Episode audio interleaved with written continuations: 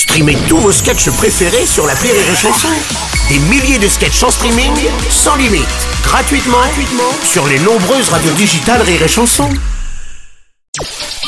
Le Journal du Rire, Guillaume Po. Nous sommes le lundi 12 décembre, bonjour à tous et bienvenue dans le Journal du Rire.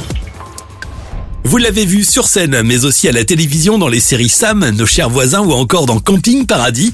Il est l'une des personnalités préférées des Français. En cette fin d'année, Issa Doumbia raconte son enfance dans une bande dessinée.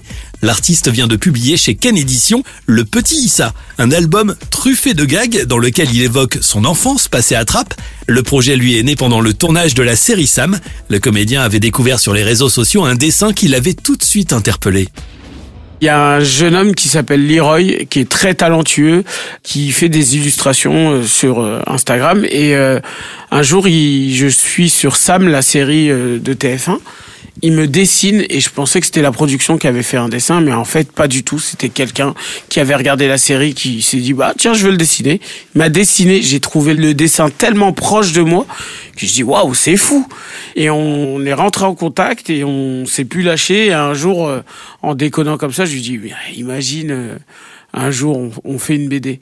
Et c'est arrivé. Issa Doumbia propose donc une BD dans laquelle il raconte avec beaucoup d'humour toutes sortes d'anecdotes sur son enfance, l'école, ses copains, ses parents, ses sœurs également qui l'ont beaucoup éduqué. Autant de personnages qu'on retrouve dans ce premier tome. Fan du petit Nicolas ou encore de Spirou et d'Astérix, Issa Doumbia avait pourtant eu du mal à l'époque à s'identifier à ces personnages. En pensant aux enfants d'aujourd'hui, le comédien a souhaité ainsi leur proposer une BD ancrée dans notre société. Il livre notamment une image positive de la banlieue. En fait, il n'y avait pas de personnage qui me ressemblait.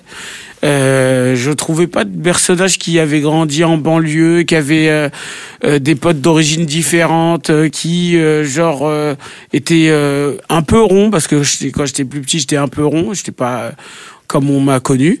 Mais euh, tout ça, ça me manquait euh, euh, de voir des familles différentes. Et je me suis dit, ben aujourd'hui, j'ai la capacité de pouvoir répondre à cette demande. Donc je le fais. Et franchement, là, les retours pour l'instant, c'est c'est juste le kiff quoi. Une autobiographie donc en BD à découvrir dans le Petit Issa, premier tome. Une idée de cadeau qui ravira petits et grands pour Noël. L'album est disponible chez Ken Édition. D'autre part, l'an prochain, Issa Doumbia sera de retour sur scène. Le comédien nous a révélé qu'il travaillait actuellement sur l'écriture d'un nouveau spectacle. Je suis en plein dedans, donc euh, je dévoile rien moi avant, je teste pas ailleurs. dès qu'il y aura les dates, ben ça sera vraiment la première parce que je je joue jamais avant ailleurs. Je fais euh, un peu euh, comme à l'époque de Molière. Je présente mon œuvre directement. Issa Doumbia sur Rire Chanson, de retour sur scène l'an prochain. Nous en reparlerons évidemment ensemble dans le Journal du Rire.